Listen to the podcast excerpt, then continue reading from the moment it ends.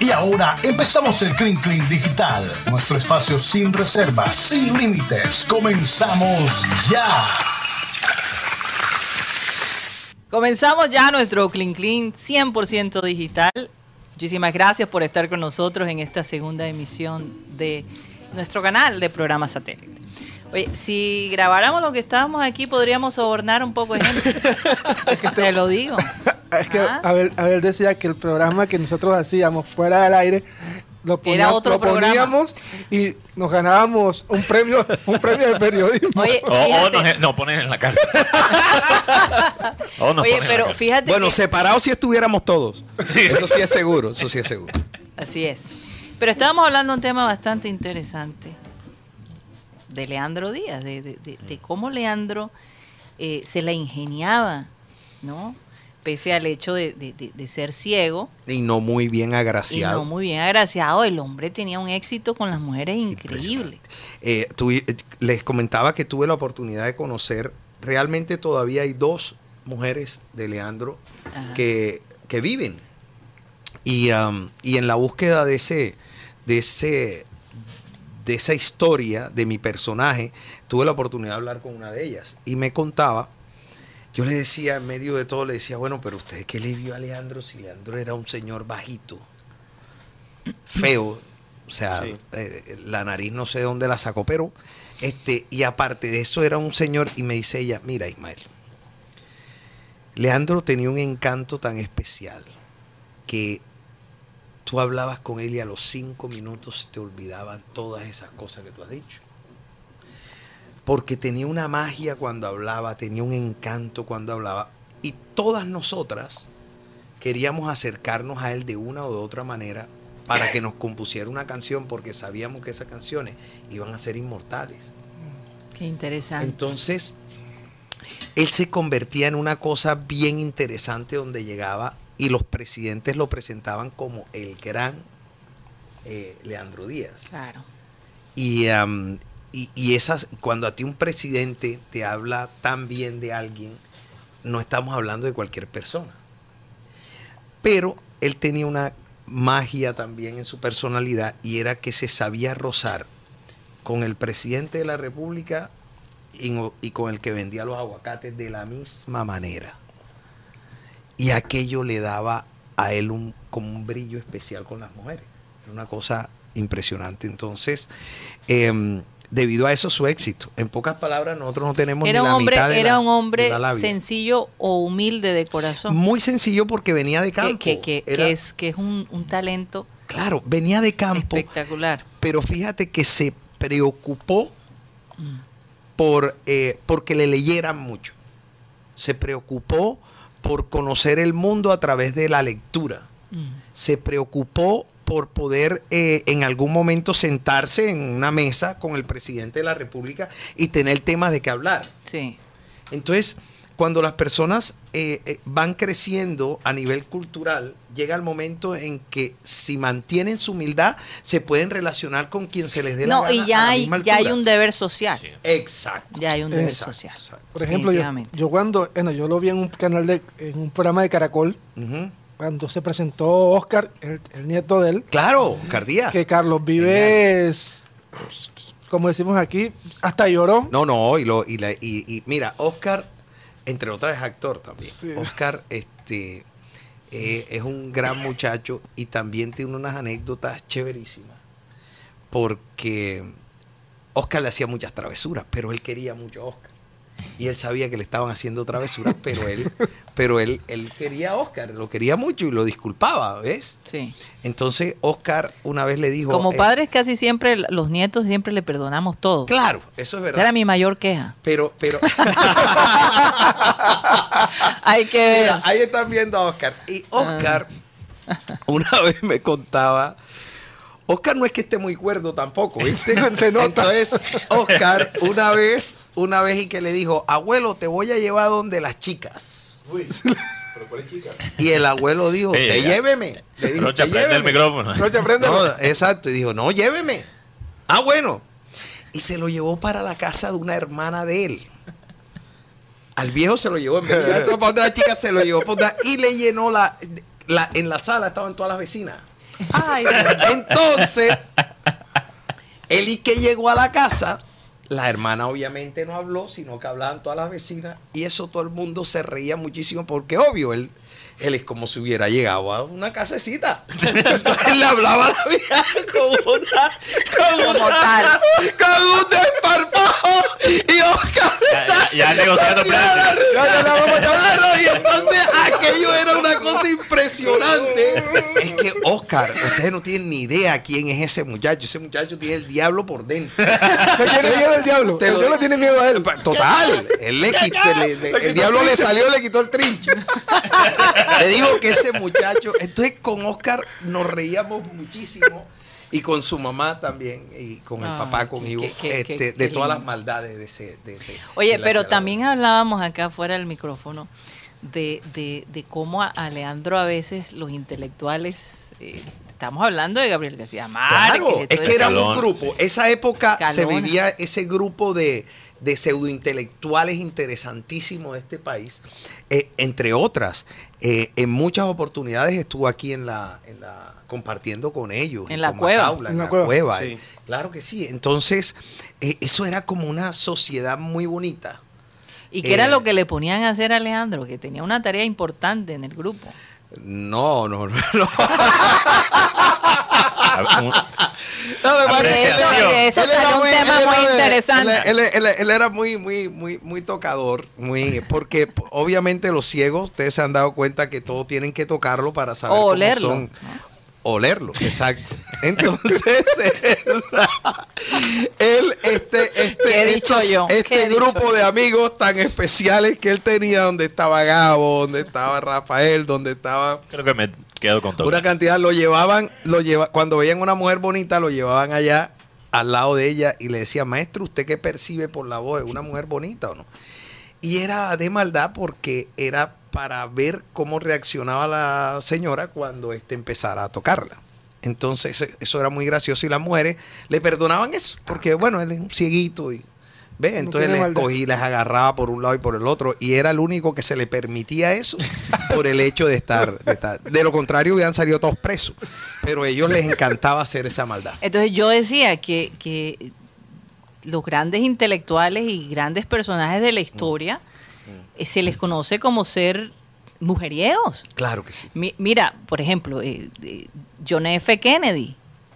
Sí. Mujeriego hasta decir. amantes de. Martin Kennedy, Luther King. Decían que John es un Kennedy- síntoma de inteligencia el- eso, porque si es así aquí hay unos sabios. Te voy a decir una cosa, yo he conocido aquí unos sabios. Mira, Unas lumbreras. Ah, ah, ¿Cómo? Eso no tiene- Preocupante, pero Oye, es impresionante. Ahora, lo que- aquí en la costa hay es- mucho. la Es que cuando solo tienes inteli- es que cuando solo tienes inteligencia hay que usarla. Oh, Dios mío, bendito. Cuando no eres muy alto, no eres No, muy atractivo, sí. pero es inteligente, bueno. Eso nos toca a nosotros, ¿no? No, Nosotros somos muy agraciados. Entonces nos Por no toca- decir otra palabra. Exacto, por no decir feo. Entonces no somos, no somos muy agraciados que digamos.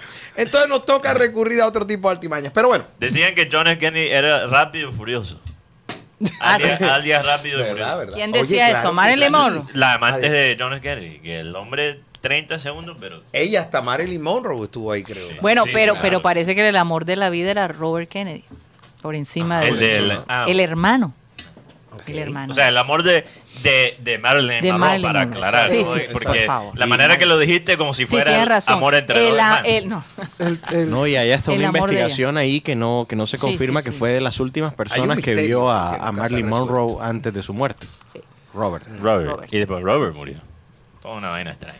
Oye, yo tengo una pregunta para Ismael. Porque, o sea, tú eres un tipo muy, muy gracioso, muy divertido. parece? Me parece. No, hombre, no me digas eso. Puso Y una voz Jaime, así, una voz Jaime también es un gran comediante. Oiga, eh, lo conozco. Lo conozco desde hace rato. Y, Sí, claro. y hay un hay un dato que mucha gente no sabe, es que tú pasaste por Sábados Felices. Claro, yo arranqué en Sábado Felices. Es que yo ¿En arranqué. serio? ah, Esa no me la claro, sabía. Claro que sí. Imagínense que este ah, ah, yo hacía prácticas de la universidad en los estudios de Gravi, que eran los únicos estudios que Claro. existían aquí en Colombia, 19 con cuarta en Bogotá. Y este eh, ah, ahí yo recuerdo que a veces, ah, bueno, como todo costeño, yo llegaba y siempre era haciendo música con los lápices, con lo que sea, y, y en un vacilón del carajo todo momento. Y me empezaron como a coger cariñito porque porque eh, los cachacos eran muy fríos en esa época y eran muy... En esa entonces, época. Eran- eran- No, ya, ya han cambiado. eh, ellos han cambiado, y- pero, pero no se sabe si para bien o para mal. Pero bueno, les cuento. No, es que como esa palabra del cambio está tan de moda. Claro. Entonces, ¿qué les cuento? Yo, yo También creo el perdón que- social. Sí, es- ay Dios Perdón mío, ya tocamos un tema aquí.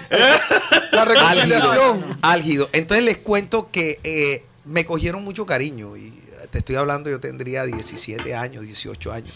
Y, am, y, y en Sao Felices, cada vez que faltaba alguien, Sí. eh, o, o a, a veces llegaban los cuentachistas y les daba pena. Entonces les daba miedo escénico y, y no, y no podían hacer, pero tenían que completar el cupo, ¿verdad? Para grabación. Entonces me decían, Costa, venga, vaya allá arriba y que le presten un vestido entero. Y eh, pues, en, en vestuario, a Ajá. mí me ponían el vestido entero. Esa vaina salía con unas mangas rarísimas y todo, pero, pero allá yo, yo creo que el chiste estaba en la manera como me vestían, no en el chiste que yo contaba. Entonces, ¿Qué pasaba? Que, eh, oye, ahí me gané los primeros 100 mil pesos. Que esa- eso, eso, yo Eso me creía el hijo, platal. Ey, yo me creía el hijo Pablo Cobar. Aquello era una cosa impresionante. ¿En qué Claro, año porque- exactamente? ¿En los años por- 80? Este, ah, 79, 70 y algo. Claro. Entonces, ¿qué pasa? Que eso, 100 mil pesos era una bola de plata que ustedes no tienen ni idea de eso, ¿verdad? Entonces, eso duraba como tres días tomando. Era una cosa deliciosa. Entonces, pelado al fin y al cabo. Mm. ¿Cuántos años Entonces, tenía? 17, 18 tendría. Oye, lo de hagan cuenta, producción- hagan cuenta ahí. No, no, Lo, no. lo de producción se aprovecharon porque como no tienes los audífonos. eh, Ajá, Isma, que está- cuando que dijiste y que ¿qué año dijo Ismael? 79. 79, te pusieron ahí. Te te pusieron en los que- años 1600. La canción. En los- Oye, te, cue- te cuento que sí, que Me creo que es más o menos, creo la que es más o frente de menos la producción. época.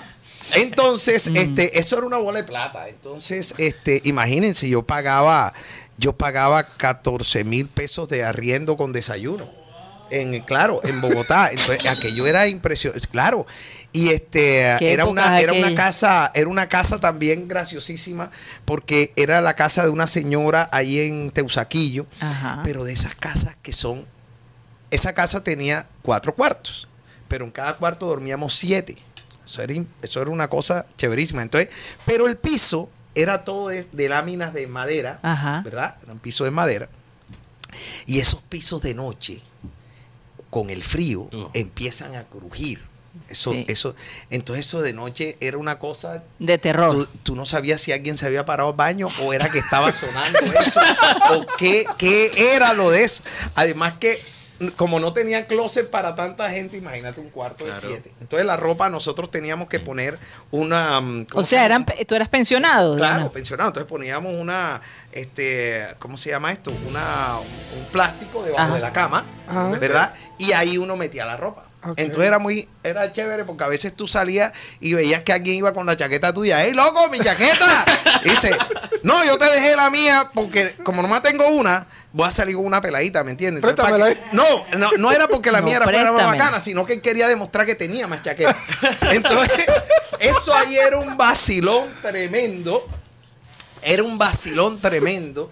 Entonces, este, eran épocas de cuando arrancábamos en, televisión, era, entre otras en ese, en esa, en ese um, ¿Quién estaba en ese grupo? Oh, estaba Oscar Borda, Oh. estaba eh, Horacio Tavera, excelente Ah, claro. actor también. Estaba, de ahí salieron varios, de ahí salimos de esa pensión varios, entre otras, imagínense que la señora, la dueña de la casa, ella no dejaba que usáramos el calentador porque el calentador este, consumía, según ella, mucha, mucha, Electricidad. mucha electricidad. Entonces, entonces, imagínense esa agua helada de Bogotá Sí. aquello era graciosísimo. Yo recuerdo que yo, yo, yo cogía, yo abría la llave, ¿verdad? Y caía el agua. Pero yo cogía y enjabonaba la pared. Y entonces yo me pasaba de chorro y caía en la pared. Entonces yo empezaba a dar vuelta en la pared, ya me enjabonaba y, y pasaba otra vez. Y a eso le llamaban baño de soldado. Baño de policía. Le decía de policía. Porque ese frío era absolutamente horroroso. Y entonces, pero Y lo curioso de esto porque- es que hace unos días me encontré, perdón, Sí. con la con la señora. Sí. Y No, estaba pues, con una amiga ya, señora. Entonces decía, mira, él estuvo en mi casa, era de mis preferidos. Y yo pensaba, uño, ¿qué tal si me odiara? ¿Qué tal si me odiara la descarada esta? vivíamos en Bogotá en una época que mi papá estaba en televisión, eh, cinco niñas Uh. para ir al colegio. Entonces, la que se levantaba tarde No cogía agua caliente. no cogía agua caliente, le tocaba el agua fría. Pero había unas que decidían no bañarse. Prefería no bañarse. Y no soy yo. Y no, No, soy oye, yo. se bañaban No de noche. Bueno, se bañaban de noche. Supuestamente. Mira, nosotros, esa agua, esa agua, mira, yo, yo, yo recuerdo que la primera vez, es que yo creo que yo ni sabía que existía el agua caliente en Bogotá. cuando, cuando yo me bañé, la Ah, primera pensabas, vez eso- con agua caliente. Por, por eso esos cachacos Dios, son amargados, Ah, porque todos tienen- Claro, yo, yo dije, Dios, pero entre otras Oye, yo pero el decía, agua si, fría es excelente para la piel. Sí, pero yo no, nunca he estado mal de la piel. Entonces yo decía, este frío tan horrible, además que se te encoge a, a todo. Cuando digo todo es todo. Este, aquello es, mira, ustedes no tienen ni idea lo que es, lo que es orinar en cubito. Eso es muy horrible. Eso, eso es horroroso. Pero bueno, pero bueno, fueron, fueron experiencias bien. Digo, por bien lo menos chéveres. ustedes no se tienen que sentar. Oye, A nosotros nos toca Esa más- otra más Imagínate que ponte a yo, pensar. oye, en mi casa siempre me educaron a que, ¿cómo, cómo que le decían las mamás eso? Hacer, hacer la necesidad. La necesidad. Hacer la necesidad en las mañanas. Tú te parabas y hacías la necesidad y así lo educaron a uno. Allá con ese frío de la taza, la necesidad la pasé como para las dos y media de la tarde. Aquello fue mucho más que no había quien se sentara en eso tan frío. Y yo, había algunos compañeros que le ponían papel, le, le frotaban claro, papel, el papel. le frotaban papel y, ran, y se sentaban rapidito. Aquello era, era Oye, como en Japón, que, cambia que- la hay hoy en día, pues hace rato que Japón tiene los, los inodoros que calientes para que, que la sí. gente Tú en el sabes lo que es hacer, Claro. tú sabes lo que es hacer las necesidades, como dice Sí, en un inodoro con que ese te- calorcito, o sea, no jodas. Oh, En medio del Eh, frío, obviamente en el invierno provoca. no lo usas. Hasta provoca. En el- en Busca el- la excusa. En el- Fíjate en tú que hace unos días, hace unos días me dio una risa porque en los baños eh, nos cambiaron los baños de, de grabación, ¿verdad? Pero tú entras a esos baños ahora y esos baños son unos, son unos como motorhome, Ajá, ¿verdad? sí. Pero son baños. Son Y los- los trailers, Son los sí, trailers, eso, sí. pero son, son unos baños y eso te trae música. son lindos. eh, por dentro está todo tapizado. Este, es una cosa. Son tan bonitos que a uno le da pena orinar ahí. Eso, claro, porque aquellos son, es una cosa muy bonita. Entonces nosotros, este, debajo de esos calores tan bravos que están haciendo allá, cuando tú vienes a ver todo el mundo está metido en el baño. Porque esos baños. Con mira, aire acondicionado. Dios, además tienen unos sofás. Yo nunca había visto un baño con sofá. ¿En Entonces, claro, tiene unos sofás, entonces uno se sienta ahí, echa la charla y tal, porque Pero son ¿para qué muy es el cómodos. sofá? O sea, el- Bueno, no sé. El sofá queda en, lo- que- en el mismo cuartico que No, el no, no, inodoro. no, no, Ah, porque ok. el, No, está el- está dividido. tiene su división, ¿verdad? Pero lo, lo, lo Una sala de es- espera para el baño. El, problema con eso es que si alguien llega con una necesidad muy grande Sí. y tiene a toda la comitiva sentada en el sofá, No, te voy a contar No, lo siguiente. Pero, pero este- es que Ismael, yo me imaginé el inodoro enfrente del sofá. No, no, no, te imaginaste mal. Yo- este, yo- acá, no eso, tiene su, Su espacio. su espacio y tal. Entre otras, este, Yo no eh, yo no sé cómo hace y qué tiene eso por dentro, porque son americanos, son unas cosas Sí. nuevas que trajeron aquí. Ajá. Y no sé qué tiene por dentro, pero eso huele divino todo el tiempo. Ok. Huele divino todo Eh, el tiempo. sí, eh, ponen algo donde Deben circula el aire y... Sí. Oye, pero bueno, no vinimos a hablar del No, motorhome del baño. Aquí entonces. Pero entonces yo, yo, yo te pregunto ahora en esta producción tan interesante, ¿cuál fue tu primera eh, producción, digamos, en ficción? Porque ya sabemos que en televisión fue Sábados Felices. Sí, ¿Qué este. tú recuerdas tu primera novela? No sé El si Mello no fue la primera. No, no, no, no. Eh, eh, fue una serie que se llamó La Posada. La ¿Qué va? ¿Tú posada. estuviste en la ¿Tú estuviste en la posada con Vicky? Oye, aquí hay viejos, ¿ah? Oh, yo me podía- Ah, no, yo me imagino que te obligan a verla. Yo soy reencarnado. Lo, No, que, sí, exacto. Lo que pasa es que. Jaime es el colmo. Lo que pasa es que... Yo no me acuerdo de la posada. Rocha, Yo sí. pueden... Ya... La Lo, posada- lo daba los sábados. Pero Jaime- Eso lo acabó, lo acabó Era de el, el- sí, era de Vecine. Y eso lo acabó este La posada, una eh, la eh, aquí se iba la luz, eh, hubo un momento en que El En los apagón de 80. Gaviria, raciocinio, ¿no? un racionamiento, en los- en los de- años de 80, luz en Colombia. sí, Entonces eh, ocurrieron esas Eso no fue en el cosas. 90, cuando. Con- con- la- con de Gaviria, antes, con creo, Gaviria. sí. Creo que fue como en el 88. 89. 89, Por ahí, 90. exacto, Sí. exacto. Entonces, Sí. este, ahí arrancamos. ¿En serio? Pero, o sea, a ti te tocó con Vicky, porque eso tuvo a mí me temporada tocó, con Vicky claro, Hernández o a con mí me tocó en, el, en la salida de Vicky, Sí. me tocaron como, ¿Pero cuál como Vicky? 15 Vicky capítulos Hernández. con Vicky Vicky Hernández Hernández. era la protagonista. Y el resto me tocó con... Con Margalida Con Castro, ahí está. Lo, lo que pasa, Exacto. Isma, es que Jaime tiene 23 Ay, años. No, 24. 24, Ya, ya, perdón. ya, Mira, Ya Horacio cumplió 24. Tavera está Horacio allá Tavera. arriba, Claro. al lado de... de- Claro. Pero que- lo de Jaime ya es un tema espiritual. Sí, O sea, ya sé. dentro del cuerpo de Jaime vive el espíritu de un viejo. más veterana. Y Ah, ¿tú crees? Yo soy reencarnado. Yo creo, yo Sí, creo. sí, sí, Entre otras, este, eh, se, ve joven. para recordar tanta Será la cosa. fotografía. Oiga, vamos a un corte y cuando regresemos les quiero contar, hay una ciudad de Colombia que fue catalogada como una de las mejores ciudades del mundo. Número 3 en una lista Y quiero de saber cuál es el 53. criterio de esta y lista. y yo te lo voy a contar, yo te lo voy a contar, pero es la única ciudad eh, suramericana que está incluida en este grupo. Muy interesante. Ya regresamos.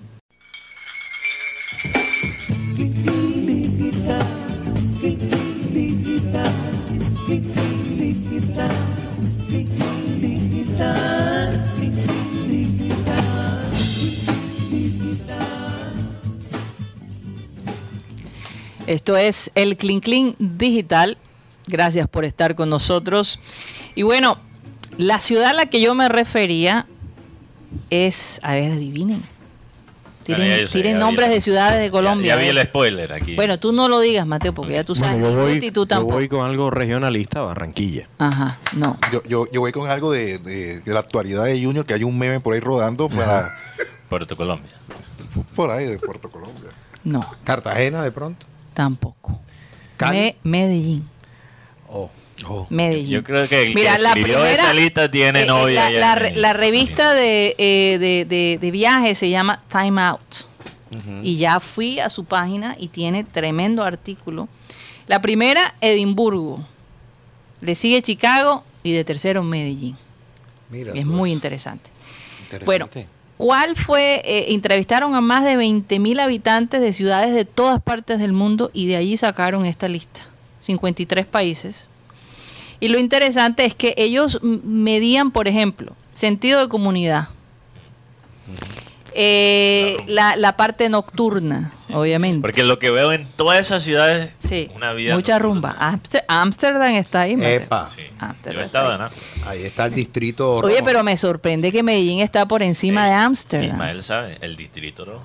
No, no, no, no. Me han contado. Rápido, Sí, qué, no, velocidad. No ha caminado por la No, vitrina. jamás de los jamás. A mí no me gustan las vitrinas. Ni- ni- No, no, a mí no me gusta ir a los almacenes. Sí, a mí la vitrina me da miedo. a- a mí la vitrina me da miedo. No. la parte de los restaurantes, de los hoteles, cómo es la gente eh, cuando llega el turista. Todos esos aspectos fueron muy importantes en la decisión de la escogencia de, de estas 53 ciudades del mundo.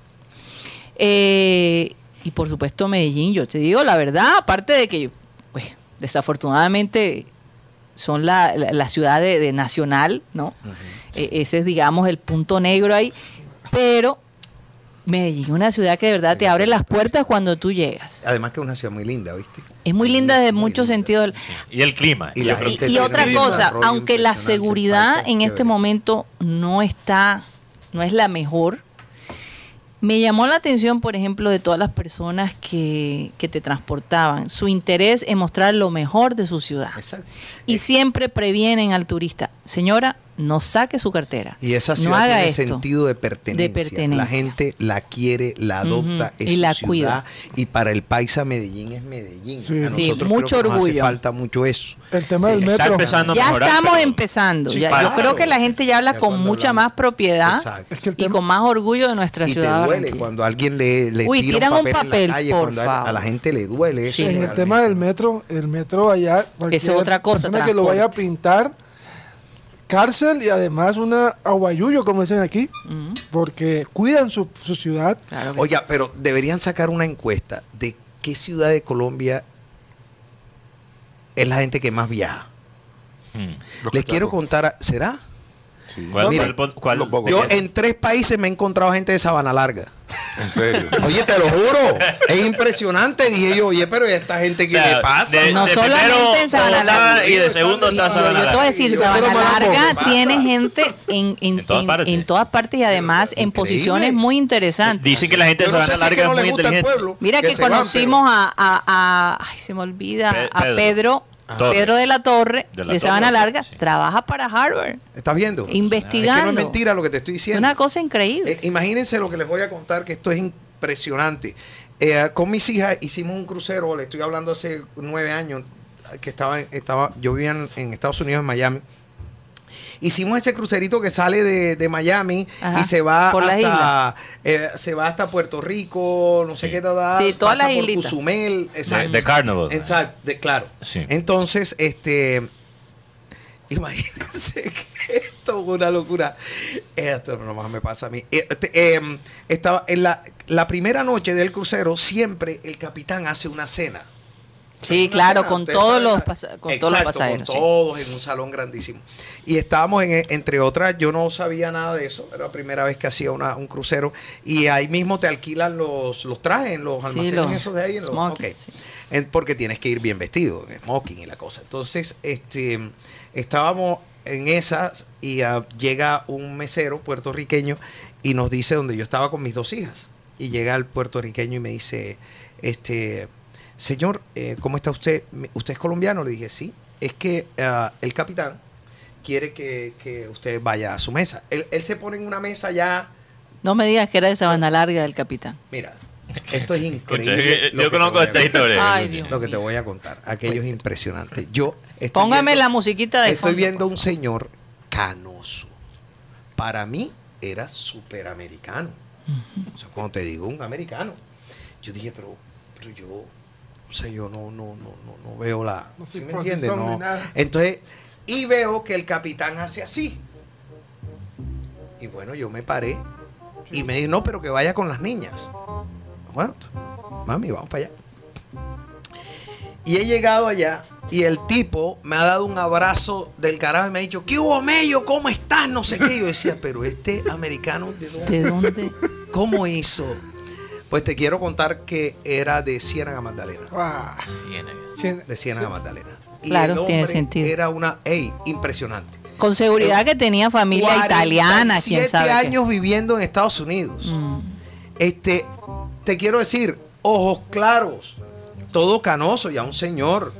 Eh, pasamos, nosotros habíamos cogido una. Recuerda que a Ciénaga llegó mucho italiano. Eh, no solo italiano, americano, por Americano. el, el United Fruit Company. Claro. Exacto, por la empresa. Y te cuento que este nosotros habíamos cogido una promoción chévere que había. Las pelas estaban de vacaciones y habíamos cogido una promoción chévere que había. Este, pero obviamente el cuarto mío no daba para el mar, no, ¿me entiendes? Era una cosa. Pues te cuento que la pasamos increíble. Nos echaron casi que para el piso de ellos. Teníamos comida cada cuatro horas, nos cambiaban el buffet de la habitación. Aquello fue espectacular Pero qué chévere que él y hizo nos eso. atendieron y un tipo eh, de, de Ciénaga Magdalena, impresionante. Imagínate. Entonces, colombiano uno se encuentra en cualquier parte del mundo haciendo cualquier tipo de cosas. Sí. No, y restaurantes colombianos, por todas partes. Claro. Pero siempre los dueños son países.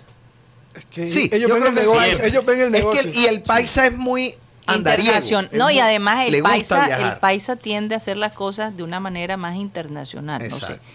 Aunque también tiene su, su lado de, de mi tierrita. de- Pero, digo, que nosotros tenemos que exportar nuestra comida costeña a Hombre, otros por países. Pero fíjate que- Eso sería, imagínate. Mira, el paisa el no arroz gana. con si ya lo estamos exportando a Bogotá, Mira, el paisa no gana. ahí está. El paisa no gana inclusive hasta en atenciones. Yo re- Sí, claro. Allá Sí, tú, no, llegas, a- tú llegas a un almacén Sí. de cualquier cosa.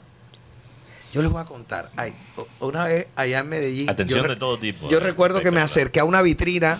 A mí que no me gustan las vitrinas. Me acerqué a una vitrina y a, a ver unos zapatos, pero lo que quería era ver como, como los zapatos, ¿verdad? Y se me pegaron dos niñas a los lados que trabajaban en el almacén. Y yo no sé en qué momento yo salí con la caja de zapatos y todo. No me di ni cuenta. Te lo vendi- vendió. Ey, cogieron y me vendieron los zapatos y me envolvieron y yo salí de ahí y yo dije, pero yo para qué compré zapatos. ¿Sí me entiendes? Pero Hasta te daba pena esa- no comprarle. ya tienen esa Habilidad, Son tan amables habilidad. y tan tan especial Convincentes. con eso que Son muy convincentes. convincentes. Exacto. Oigan, ¿saben qué eh, sorpresa me llevé el, el día de hoy? Hay una nebulosa que se llama Karina. Nebulosa. Nebulosa. La, nebulosa, Karina. La nebulosa es donde nacen las estrellas. Ah, una eh, eh, ¿cómo De, eh, parte de- del universo. Exacto, exacto, sí, sí, sí. exacto. El telescopio espacial James Webb estuvo Nebulosa mostrando, sí, estuvo mostrando fotos de- del espacio y mostró la nebulosa de Karina, se llama así. Mira, y Yo nunca, yo nunca había escuchado algo semejante. Y lo mejor de todo que también es llamada Quilla. Esto es lo más. Tiene dos nombres. Tiene dos nombres, Oye, Karina y Quilla. Qué locura. Yo, yo cuando, cuando te conocí, Gary, yo dije, yo, yo no escuché bien. Ajá. Si era Karina o Katrina. Porque yo dije, si es Katrina, había un huracán en Ah, claro, que acabó Yo con decía, New Orleans. pobre Siri. Pero, pero no, ya era, era, era. No, gracias a Dios no era el nombre. No, no era Sí, Katrina. No no, era, no yo era, recuerdo. no era. Incluso me Pero hacía todavía pobre Cyril, todavía pobre Cyril. Sí, porque ojalá el huracán Katrina de tu mamá no se llama Katrina, Mateo. Así. Ah, Ah, te decía, en serio, o sea, no me lo habías contado. ¿Y quién te decía eso? No, no, Cuéntame. Dios mío. Cuéntame. Cuenta de una vez. no, eran mis amigos, o sea, pero me perrateaban por eso. Óyeme, ¿no? ¿qué Claro, mira. Y no me contabas nada. No, de ma- pero tú eres una Pobrecito. mujer muy dulce. ¿Te parece? Me- bastante. ¿Ustedes qué opinan, muchachos? Yo creo que sí. Pregúntale a Cyril. Dios, eh, no, no, dulzura. habla. No, yo, yo, yo soy, yo soy dulce, pero también tengo mi, mi- Mujer, mi- al fin y al cabo. mi- Será. Eh, ponga la firma. Ve, porque las mujeres no dejan que uno desarrolle la inteligencia. Fíjate que el mujer Ay, es Dios inteligente mío. Y las mujeres eso no les gusta. Entonces, ahí es donde tenemos una Porque es contradicción. que, es que la mujer hoy en día, gracias a Dios, despertamos como de ya de esa, de, de esa No, no, nube que nebulosa. Ismael, para interpretar lo que acabas de decir. El hombre inteligente es mujeriego porque sabe si se queda con una se vuelve bruto. Eso es lo que estás diciendo. ¡O loco! Porque- ok, Se vuelve loco. No, mentira. Yo creo que. Palabras mayores. No, no, no, no. Yo, yo creo sinceramente que este. um, si me preguntas a mí, es verdad lo que tú dices, Cari, que, eh, que, que el- a- a- los hombres inteligentes de la historia ah, han sido mujeriegos, pero, pero yo no creo que la inteligencia esté en eso. Hoy por hoy los tiempos han cambiado tanto. No, y hay El que unos tiene- recursos el que tiene dos ahora. mujeres no solo es bruto, sino que es alguien que con seguridad no va a prosperar económicamente. Tú no puedes con una, ahora vas a poder con dos. Entonces yo, yo creo que la inteligencia ya hoy por hoy, ese, ese factor ha cambiado mucho, ¿sabes? A- Aparte que ahora, pues, Sí, ahora- los ahora hombres y las mujeres se tienen la Ahora herramienta. inteligente, si puede, se queda soltero. Entonces, Mateo, es que esto ha cambiado mucho. sabio. Es que esto ha cambiado mucho. Es que una de las cosas, por ejemplo, hablando de inteligencia, un, un ejemplo fue Salomón. ¿Cuántas mujeres tuvo Salomón? Y fue el hombre más sabio del, del Pero al final, ¿cuál fue la conclusión? terminó mal. Que debía quedarse con la mujer de su juventud. Sí, Así sí. es. Oye, ustedes, Y así dijo Will Chamberlain. ustedes sabían que su gran amor fue la reina de Saba Sí, y nunca tuvo nada con ella. Bueno. Vea. Y fue su gran amor Y tuvo muchas mujeres, ¿no? sí, tuvo, tuvo Claro. casi mil mujeres entre concubinas y, y esposas. Oye, Y también- este, también- Tiger Woods casi le gana. ¿no? inteligente. No, Tiger pero Woods Tiger casi Woods le fue- gana. Tiger Woods fue lo máximo en magister. Eh, no, no, no. Ese Es un tipo espectacular. Mira, convenció a la mujer de que él lo que estaba era enfermito. No. O sea, aquello es de lumbrera. Eso es de gente muy inteligente. No, no, no, pero, pero yo Creo. sí creo que es una enfermedad. Crees? porque ¿Tú tú, tú sabes por qué. Porque yo, yo me imagino, mil mujeres, no sé cuántas tuvo Woods, pero eran muchas. La lista era extensa. Y uno piensa, bueno, ya después de tener tantas relaciones con una un prototipo de mujer muy específico, uno quizás se cansa y, y, o sea, eh, ok, peligro, otra- 50 eh, pelirrubias, ok. Ya las otras 50 vas con otro color de, de- de pelo, otro- Sí, otra contextura. cosa, pero- No, todas eran igualitas. Para que todas sean igualitas, yo creo que ahí algo es- hay una o Él le gustaba la mujer, la Ahora, mujer ahora. Todas se ven iguales. Tú ves la- las fotos. de la mu- yo nunca voy a olvidar el- la portada de una revista. Yo lo vi porque Sí. Tiger Woods era uno de mis héroes de niño. Y, Claro. ahora- y después de eso aún más. Pero, No, que, que te voy a contar algo. Sigue siendo un gran héroe mío. Yo te voy a decir algo. pero, pero yo, yo vi la portada. Mostraron como 50 fotos de las mujeres. Sí. De las novias de Tiger Woods. Sí. Y todos se veían igualitas. Igualita. Y también igualitas a la mujer. Wow. La fijación era. Wow. Mira, yo te voy a decir algo. Un tipo que es capaz de convencer a la mujer de que él no es que sea mujeriego, sino que estaba enfermito. y la mujer se ha tragado esa carreta Tiene todo mi respeto. legal. Eso es una maravilla porque de ahí. No, pero es que ella tengo- fue mucho más inteligente. Claro, yo tengo varios. Tiene los hijos, los únicos hijos de Tiger Woods Claro, número uno. claro. Número dos, quedó hecha por toda su vida. Sí, ¿no? pero de pronto Entonces- también es que ella quería también tener a su marido, ¿no? Obviamente. Sí. No, ella sí estaba algo- enamorada él, Exacto, sí. pero algo bien interesante porque es que aquí más de un perro se agarró de ahí. Entonces le decía a la mujer, tú no puedes criticarme eso porque Soy yo lo que estoy es adicto". enfermito. Y lo botaban. Y claro, aquí nunca entendieron eso. Aquí esa botaban. enfermedad nunca funcionó. Aquí lo echaban Mira, a ¿tú uno. te acuerdas Aquí- cuando- Aquí no entendían que, que era, que enfermito.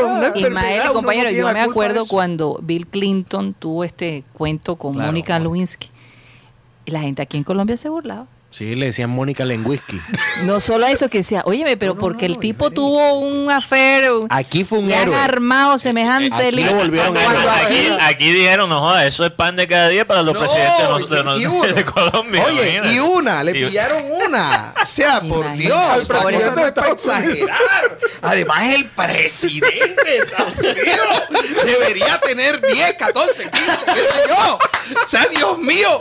Oye, pero- El- una. Estamos una. Y entonces, ¿qué Pero, escándalo? pero Ismael, tú sabes. Esa señora que- lo que es una bullera. eh, eh, ¿Cómo ha cambiado No, tanta- ella no dijo nada, lo peor. ¿Cómo, No, cómo ha cambiado tantas las cosas que lo de Tiger Woods? Yo creo que fuimos hasta cruel con Tiger Woods porque la reacción de la prensa y todo, wow, ¿cómo puede ser este héroe caído? O sea, y, y- y casi se le arruina obviamente la carrera a Tiger Woods. No solo su No, matrimonio, su familia, pero, pero su carrera profesional. Imagínate hoy en día las controversias de los, de los atletas, ¿cuáles son? No, es que, que eh, acosó a una mujer o le pega a la novia y eso, ¿me entiendes? Comparado con lo que hizo Tiger Woods, no. Exacto, exacto. Lo Yo- que se destapa hoy en día es, es mucho peor que Son eso. peores. Además que se dispararon las ventas de, de los palos de golf. ¿Ustedes se acuerdan de eso? Porque la vieja cogió y... eh, no, y verídico, Le pegó al carro. Le pegó al carro y le volvió un desastre con un palo de eso. Entonces toda mujer quería tener un palo de golf en su casa. aquello fue impresionante cómo se dispararon las ventas de aquello. Y, ah, este, pero bueno, en fin. Eh, ¿Viste que Oigan, lo que es y- malo para uno es bueno para otro? Así es. Eh, eh, óyeme, y cambiando de tema como los locos, eh, me enteré, Jaime, Jaime, dicen que estás callado y Rocha ni se diga. No, porque yo estoy No, encantado están escuchando. analizando No, pero, toda la pero historia hablando, del fútbol. hablando del tema de, de mujeres y, Tradiciones. y no, no, y Me fueron consumiendo las botellas. ok. Ok. hay, hay un meme eh, que en redes sociales a, a- a raíz de esta situación del, ¿De qué? De vaca. de vaca. Ajá. Hay una sola persona que no está gustosa Anda, la esposa de vaca. No, no, y sacaron un meme. Sí. Sacaron un meme. Bienvenidos.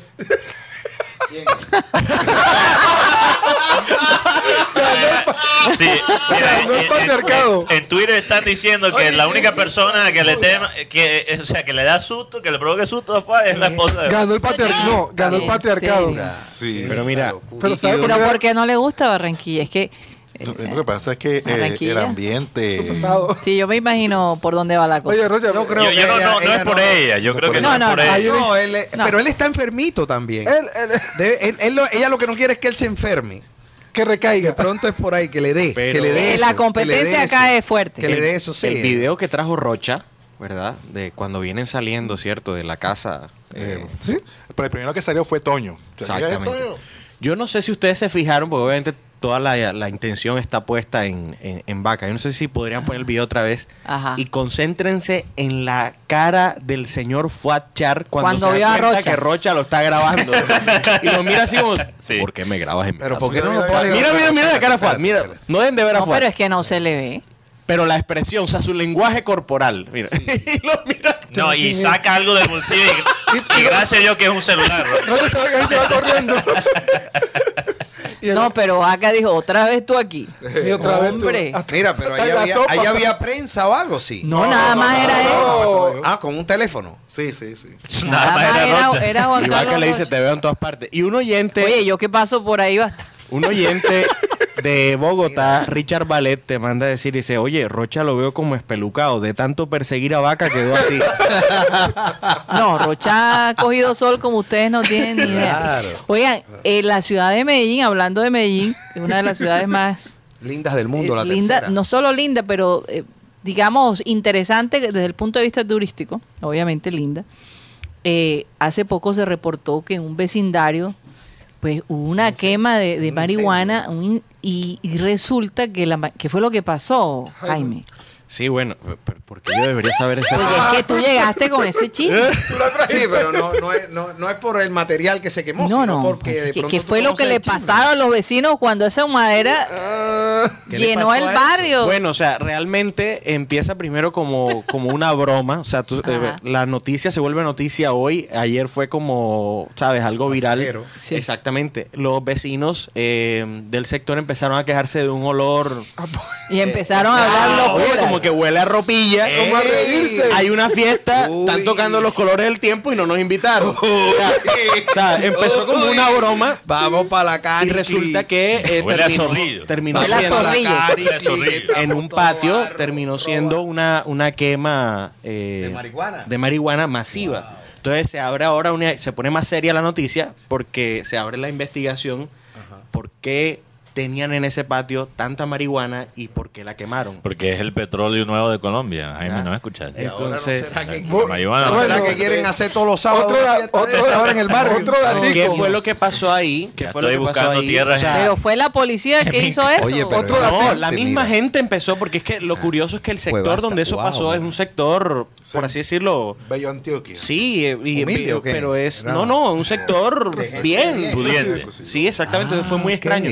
Incluso se hace viral este un video donde está el fuego ¿sí? y una señora con una tacita así como de tinto O sea, sería, agua. sería como si en Vía Santo. O sea, ya la, se- ya la empezó- señora le había afectado la, la La señora estaba se notaba legua que la afectación con O la O señora. sea, ella Sí, pensaba que era algo chiquito. No, ella juraba que, claro, y en su imaginación creía que estaba montada en un carro bombero. Unicornio. O sea, me imagino yo. una- Veía unicornios. Lo que- sí, perdón. ella veía ya una cosa bonita. Eh, lo que pasa Bueno, con, entonces- con- con esta información de, Adelante, de la quema es que la policía incautó aproximadamente un kilo, una tonelada de marihuana. Imagínate.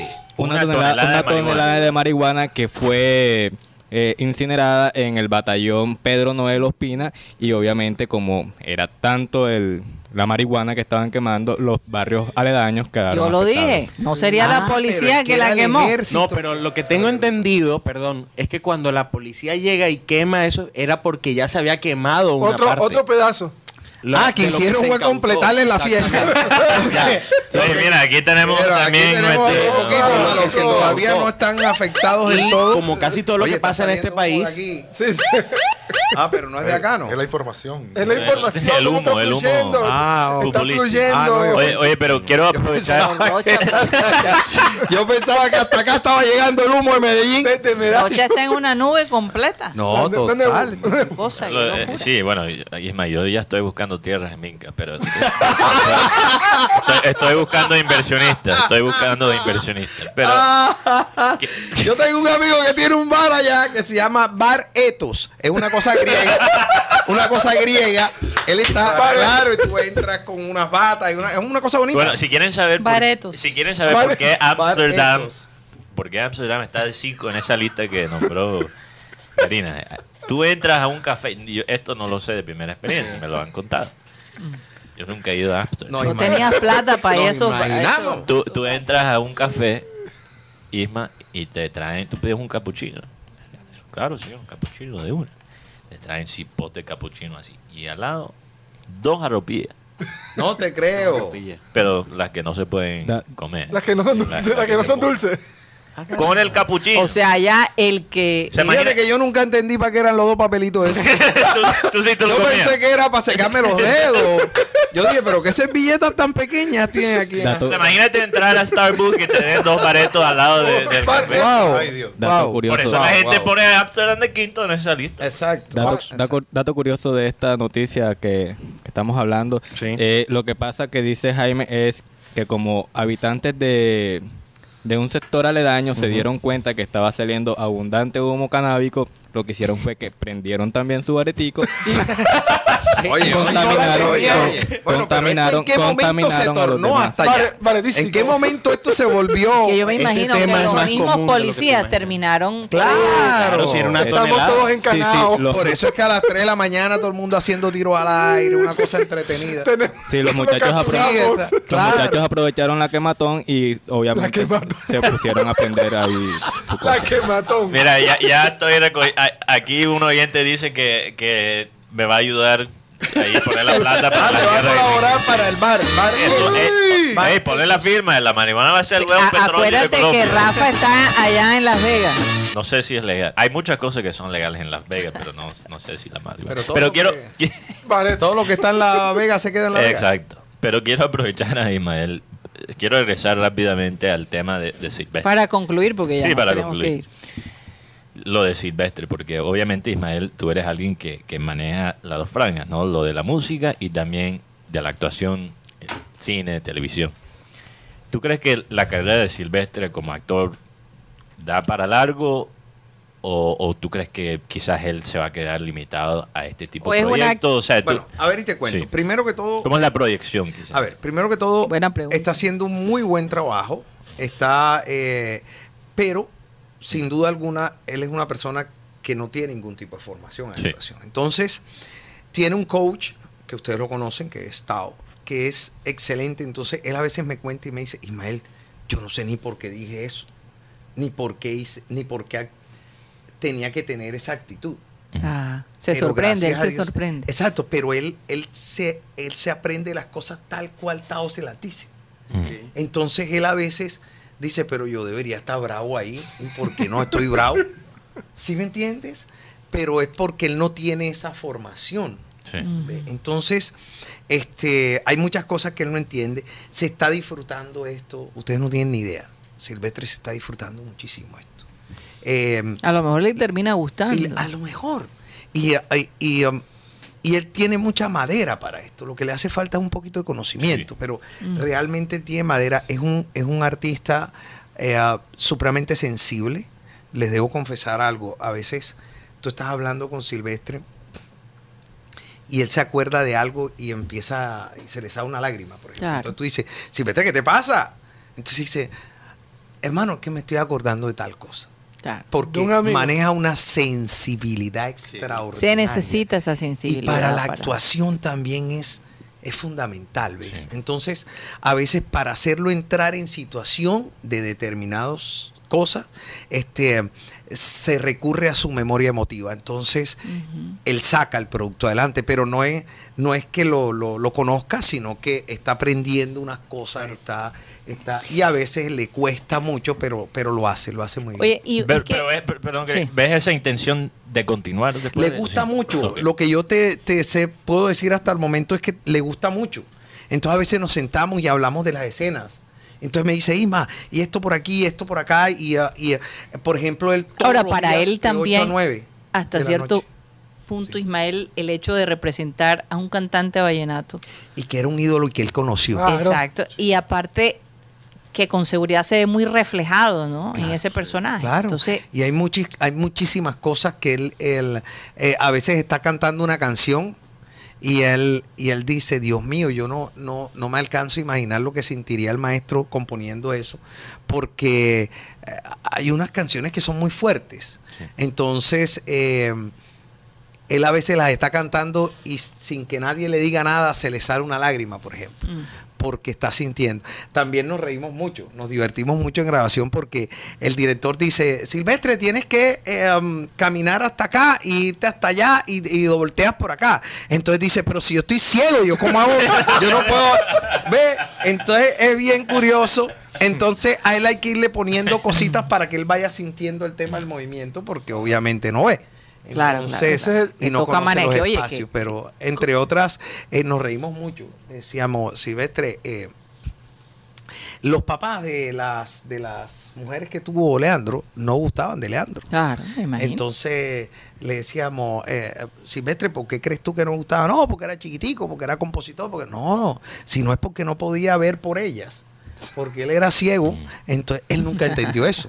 Él decía, pero ¿cómo así? No entiendo, porque él se mete mucho en el cuento y no entiende lo que es una broma. Ah. ¿Ve? Entonces, y se Oye, mete pero qué cosa, porque poner a, a- a- Silvestre, que es un, digamos, una persona físicamente atractiva, Sí, sí, es un, un muy simpático. Muy simpático, versus el verdadero Leandro no, no Pero era fíjate tan que no es tan importante, ya en el mundo no es tan importante ese tema de la similitud física porque, eh, por ejemplo, en España o donde se las novelas se venden a más de treinta y pico de países, Sí. ya, allá nadie sabía cómo era Leandro, ni siquiera sabía que existía Y Leandro. es una Exacto. licencia poética que uno le llama. exacto. Como pasó Exacto, con es el Carlos y personaje. Escalona. Claro, Exacto. claro. No, y mucha gente en el extranjero va a ver esta serie por Pero Silvestre. por favor. Exacto. La- la- ya gracias a Dios la plataforma Gracias. Amazon compró el, el producto. entonces. Qué maravilla. ¿Y cómo maneja Bueno. Silvestre el tema de, de estar con los ojos cerrados? No, mira, a él lo tuvieron más o menos dos meses, todos los días cuatro horas sin ver.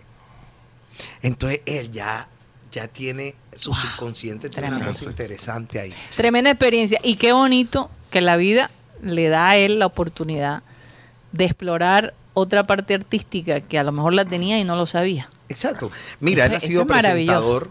Él ha sido presentador.